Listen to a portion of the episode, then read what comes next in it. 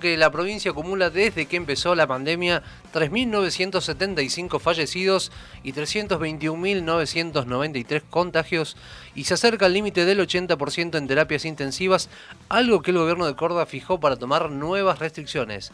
Desde el sector privado de la salud vienen pidiendo estas medidas más restrictivas para mitigar la pandemia del COVID-19 mientras avanza la segunda ola de contagios para hablar sobre este tema ya estamos en comunicación telefónica con Marcelo Rojo, médico terapista y director médico de la Clínica del Sud, para saber cuál es la situación hoy aquí en la ciudad de Río Cuarto. Doctor Rojo, ¿qué tal? ¿Cómo le va? Muy buenos días. Javier Sismondi lo saluda. Muy buenos días, Javier. Buenos días a la audiencia. El gusto de tenerlo aquí en la mañana de Noticias al Toque. Bueno, ¿cuál es la situación hoy en la ciudad respecto a la ocupación de camas críticas? Y si se va a llegar también en un momento eh, a elegir, ¿no? A quién se le da prioridad en lo que tiene que ver en las camas terapia. Eh, mira, Javier, la, situación eh, actual, sinceramente, una, una, palabra es desesperante. Eh, la ocupación de camas ya llevamos varios varios días y creo que la, la realidad en todo en todo el sector privado y público de Río Cuarto es ya de una situación de colapso, ya no hay camas. Eh, estamos tratando de hacer esfuerzos en la suma de camas críticas, que son las que más se necesitan, eh, pero nos encontramos con la limitante fundamentalmente de la falta de recurso humano capacitado y obviamente de la tecnología adecuada para atenderlo, ¿no? Entonces, eh, la situación, nosotros ayer eh, no pudimos recibir absolutamente a ningún paciente, admisionar a ninguna derivación porque no, no tenemos capacidad operativa y eso que hemos sumado prácticamente el doble de camas de terapia intensiva con respecto a la pandemia anterior. Eh, la situación en entidades privadas es lo mismo y en el hospital eh, lo digo lo digo lo tendrían que tendrían que hablar ellos pero la situación eh, con el contacto que tenemos a diario es exactamente igual es exactamente igual. Lo que acabas de decir Javier es un dilema ético que nadie nadie quería ni quiere llegar sinceramente eh, pero en este momento indirectamente estamos haciéndolo al no aceptar una derivación por falta de capacidad operativa en área crítica. Eh, en definitiva, estamos no le estamos dando chances, por lo menos nosotros, y a veces termina en otro corredor sanitario o uno no sabe en dónde termina. Eh, entonces es una cuestión que lo lo planteamos a nivel eh, provincia, con el Comité de Ética Provincial, con el Comité de Ética de acá local, que forma parte del Comité de Ética Provincial, que funciona en el hospital, y están trabajando en un documento porque obviamente aparte del cansancio, la saturación nuestra, eh, viene esa decisión que uno no la puede tomar eh, tiene que ser acompañado y tiene que ser tomado por autoridades competentes bajo un marco legal, eh, aceptando la situación de colapso sanitario, porque si no, obviamente, eh, encima de, de, lo que se está trabajando en el sector, tener que ponernos en una situación que no podemos como médico decir este sí, este no, lamentablemente si la situación sigue así, yo creo que lo que hace un año atrás hablaba y decía que y todos decían esto el, el, modo hablar de modo catástrofe y no no va a suceder nunca eh, lo estamos viviendo Recién eh, usted señala ¿no? esta situación catastrófica que se está viviendo no solamente en, la clínica del sur, sino en, diferentes eh, institutos médicos aquí de la ciudad. Señala el caso del hospital. ¿Han tenido mucha demanda también por parte de, personas que no son de la ciudad de Río Cuarto, sino que vienen de afuera e incluso de otras provincias? Mira, Javier, la situación, sí, sí, eh, sí, eh, al principio, cuando todavía tenemos capacidad operativa, nosotros y otras provincias habían colapsado, eh, se solicitaba derivación desde otras provincias. Hemos tenido derivaciones o solicitudes desde, desde Tigre en Buenos Aires, Resistencia en Santa Fe.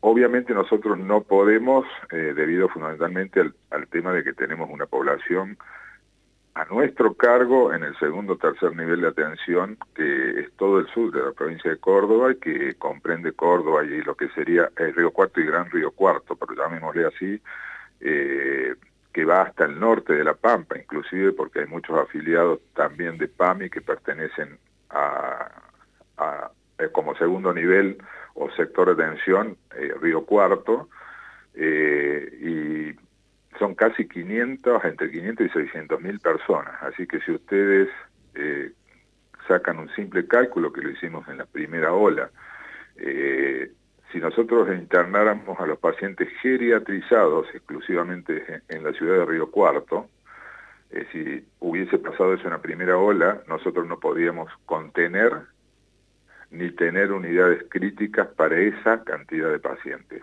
de personas.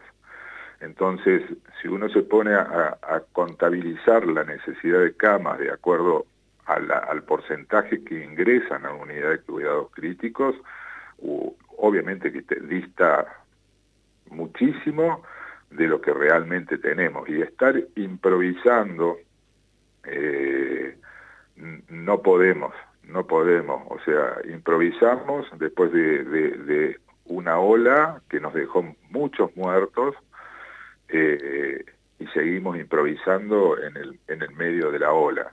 Esto no es suma, la gente entienda, no es suma de camas, es suma de unidades de cuidados críticos.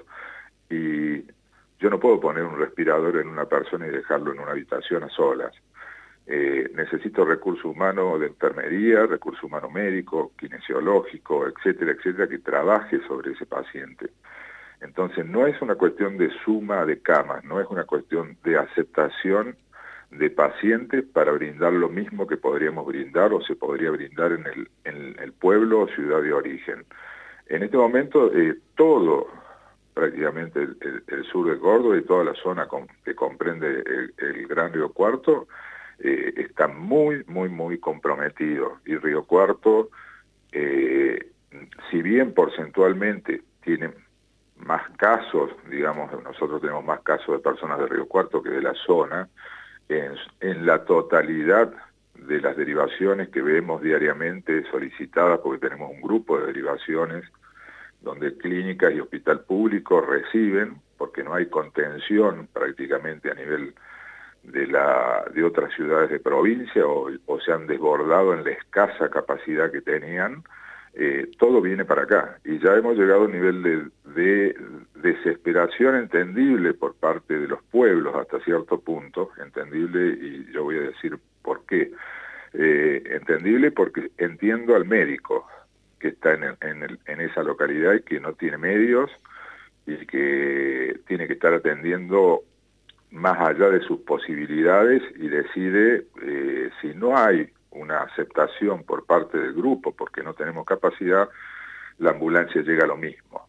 En, ese, en este momento la ambulancia llega a lo mismo, la gente no espera, la gente está desesperada en, en los pueblos y obviamente viene. Y la otra realidad que se vive en los pueblos, que están con una demanda altísima de camas, pidiendo y con casos con índices altos, es la, la falta de control, la falta de restricción.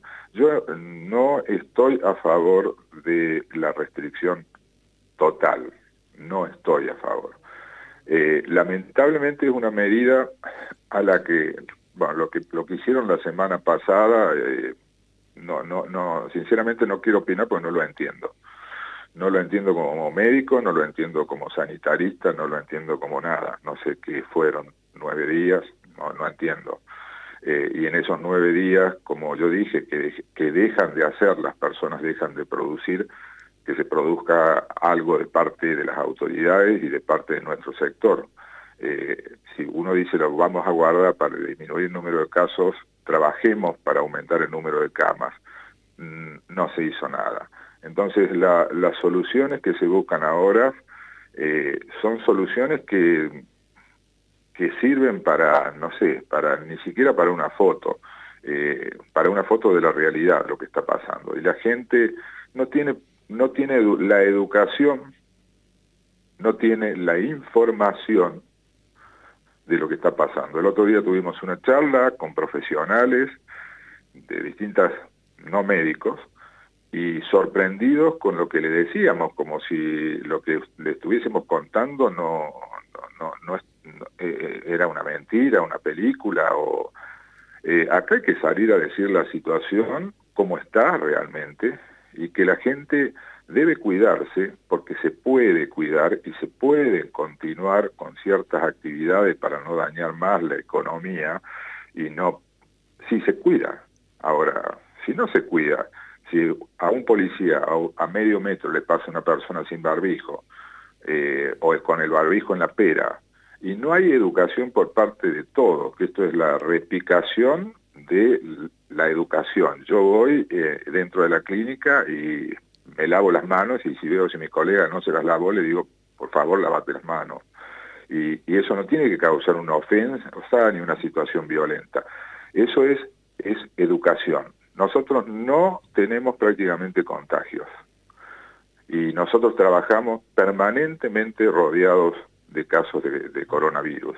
Entonces, eso indica que las medidas de cuidado, que son las que toman todos, yo, yo trabajo todos los días con un barbijo, eh, cubierto obviamente dentro de la entidad con un doble barbijo, pero ahora veo en la calle barbijos N95 que están a la compra, están dentro de las posibilidades, eh, lavándonos las manos, manteniendo el agregamiento, las reuniones se, se diluyeron, hacemos muchas reuniones incluso dentro de la clínica por Zoom, eh, y no tenemos contagios. Yo no, yo no me he contagiado, yo soy una persona de riesgo, también puedo hacerlo, no digo que no, pero yo tengo más miedo de hacerlo en un supermercado o en la calle que en, en la clínica. Yo me siento protegido dentro de la entidad. Doctor Rojo, bueno, entendemos ¿no? también que hay un estado de agotamiento tanto no solamente de la gente, pero sino sobre todo del personal de, salud. Eh, ¿Usted confía eh, que se puede empezar a, solucionar este inconveniente, esta pandemia, eh, con el avance firme de la vacunación? Eh, mirá, Javier, como están las cosas actualmente, lo, lo, lo único, lo único que puede llegar a a morigerar un poco lo que es la fundamentalmente las, las tasas de, mortalidad y el avance de esto es la vacuna. Eh, no hay otra no, no, hay otra posibilidad en este momento. Eh, el confinamiento mm, creo que va a ser un castigo extremo a un estado ausente. Eh, la única posibilidad que yo veo en este momento es la vacunación. La gente no va a tolerar el confinamiento de nuevo sabiendo que, que no hay vacunas y que el virus no se retira, el virus está al acecho, entonces eh, las actividades vuelven al noveno día y el virus eh, es prácticamente aguardamos una semana a personas para qué no no no no no no. O sea no hay tiene que haber Javier mensajes muy claros mensajes muy concretos. Yo sé que los los los políticos han perdido credibilidad eh, nosotros le estamos pidiendo y le estamos diciendo a la gente que por favor se cuiden. Eh, eh, tenemos gente muy joven, muy joven internado. Ha cambiado la epidemiología. esto es debido fundamentalmente tal vez a cambio de cepa. ya la gente mayor son los menos, la gente menor de 60 años son los más y la gente entre 40 y 50 años son la mayoría y tenemos gente de 24, tenemos muertos de menos de 25 años. Entonces, eh, tiene que darse esta información cruda, esta información real, y no un single que dice la segunda ola ya llegó. Eh, no, eh, no, no estamos para, para, para un single, estamos para, para decirla. Y, yo no, no, no, no, tiene, lo que digo, no, Javier, no tiene connotaciones políticas, yo no, no, no al contrario, eh, trato de colaborar lo más que pueda, pero acá la campaña tiene que ser una campaña de concientización basado en datos reales, o sea, y no tenemos datos. Si, si me preguntan a mí, yo tengo datos de mi clínica y puedo tener una, una, porque estamos en contacto permanente. El COE se disolvió, el COE, digamos, local. El COE que sigue funcionando es una persona que está representando al COE, al COE Córdoba. Entonces, la única, sí, la única, la única posibilidad es la vacuna. Y obviamente estamos lejos de una cobertura que nos brinde seguridad.